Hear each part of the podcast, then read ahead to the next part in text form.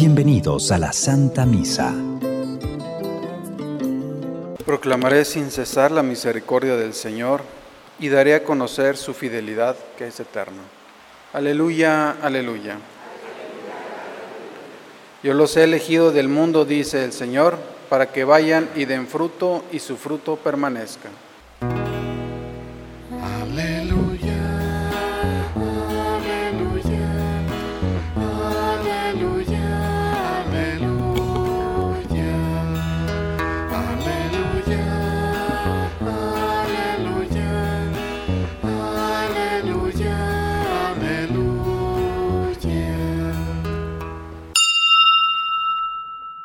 Esté con ustedes, hermanos.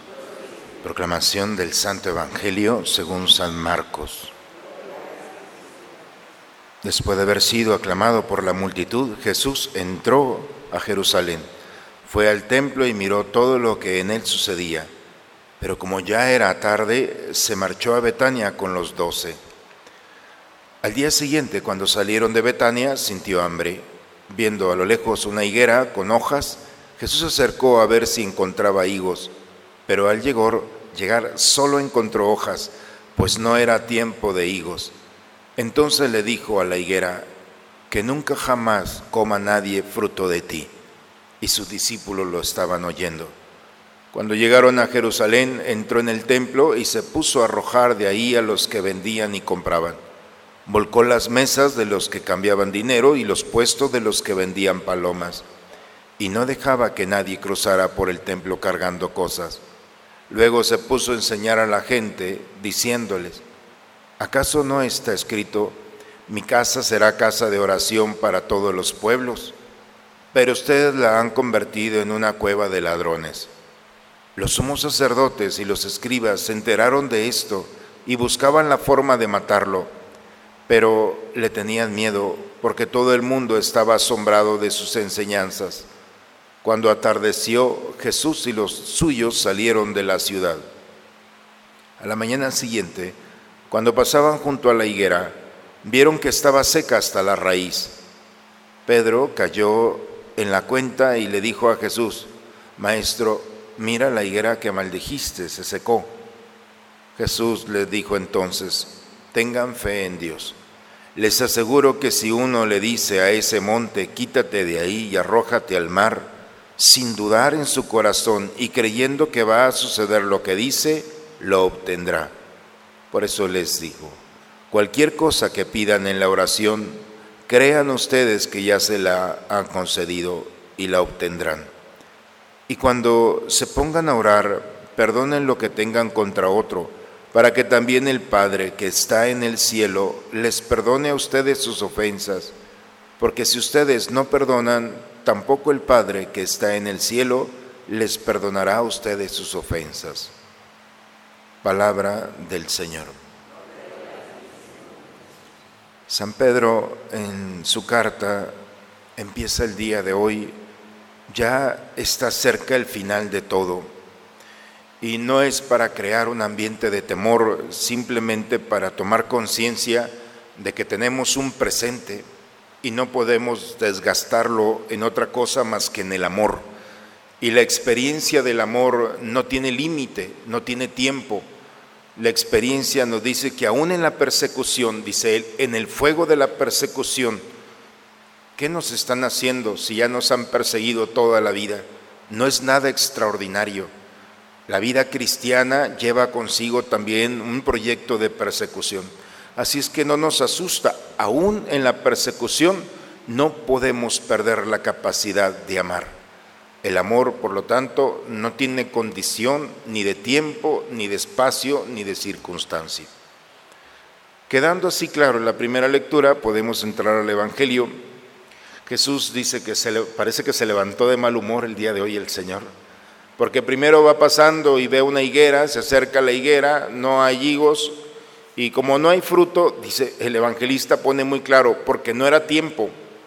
Y entonces Jesús maldice la higuera y sigue caminando. Llega al templo y se da cuenta que en el templo es todo un desorden, una venta y empieza a tumbar todo. Por eso digo, parece que el día no estuvo muy bien y Jesús va tumbando a los cambistas, expulsando a los vendedores. Mi casa es una casa de oración y ustedes la han convertido en una cueva de ladrones. Si nosotros entendemos e interpretamos el Evangelio con la primera lectura, podemos entender fácilmente lo que es la idea de la higuera. El problema de la higuera no es que no tuviera frutos, el problema es que está muy limitada. Hay que entender el mensaje que hay de fondo.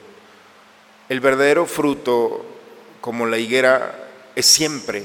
Nosotros como cristianos no podemos ser como la higuera, tener tiempos buenos y tiempos malos de acuerdo a las condiciones o a las circunstancias.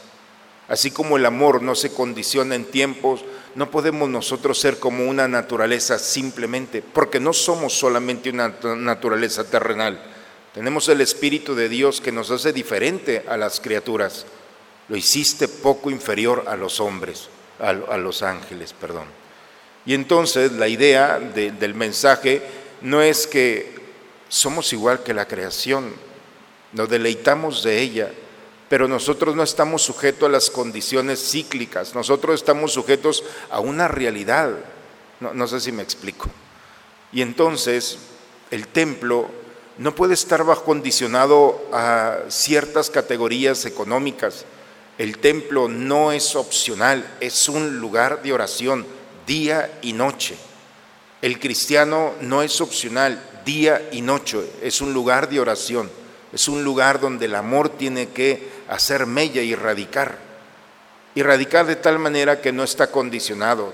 Duermas o no, el cristiano tiene que amar. ¿Por qué? Porque delante de él tiene su último día.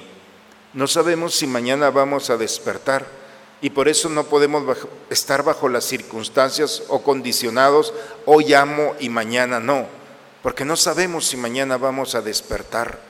No sabemos cómo serán las condiciones. La estabilidad es una característica del cristiano porque es lo que nos enseñó en la cruz, la autodeterminación. Hagas lo que quieras conmigo, yo te seguiré amando. Es el proyecto original del cristiano. Por eso no nos asustemos que haya maldecido una higuera. El mensaje es otro. Nosotros no podemos estar condicionados bajo simplemente categorías circunstanciales del tiempo y del lugar. El cristiano, día y noche, tiene que vivir hospedando al otro, ofreciéndole al otro, siendo luz para el otro. Por eso, hermanos, ser cristiano quizá es muy cansado, porque no hay receso ni tiempo libre. Ser cristiano es el amor sin condiciones día con día. Y si nos hemos cansado, la tranquilidad que tenemos es de que nuestra oración es escuchada. Y dentro de nuestra oración seguramente pediremos que nos siga sosteniendo para seguir haciendo y compartiendo la experiencia de amor que Él ha puesto en nosotros. En el nombre del Padre, del Hijo y del Espíritu Santo. Preparemos el altar del Señor, hermanos. Este es el Cordero de Dios que quita el pecado del mundo. Dichosos nosotros los invitados a la cena del Señor. Señor, no soy digno de que entres en mi casa, pero una palabra tuya bastará para Uno de los soldados le traspasó el costado con una lanza. E inmediatamente salió sangre y agua.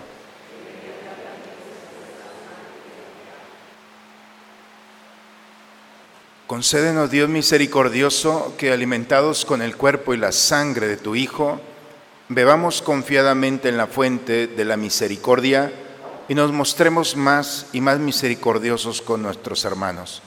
Por Cristo nuestro Señor. El Señor esté con ustedes, hermanos. La bendición de Dios Todopoderoso, Padre, Hijo y Espíritu Santo, descienda sobre ustedes, sobre sus familias y permanezca siempre.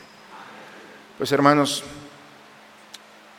tenemos una oportunidad el día de hoy de ir a compartir este momento con aquellos que nos esperan. Vivamos con alegría lo que hemos recibido y vayamos con alegría a compartirlo. Vayamos en paz, la misa ha terminado. Un buen día para todos, hermanos. Dios te salve.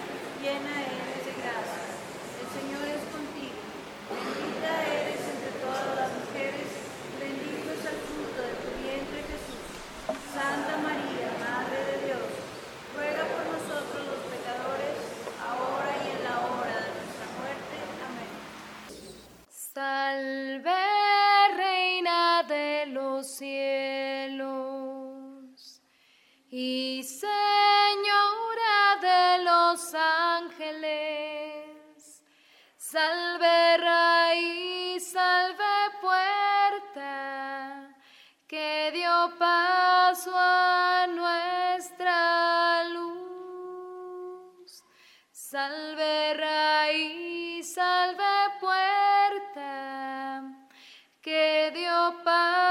Puerta,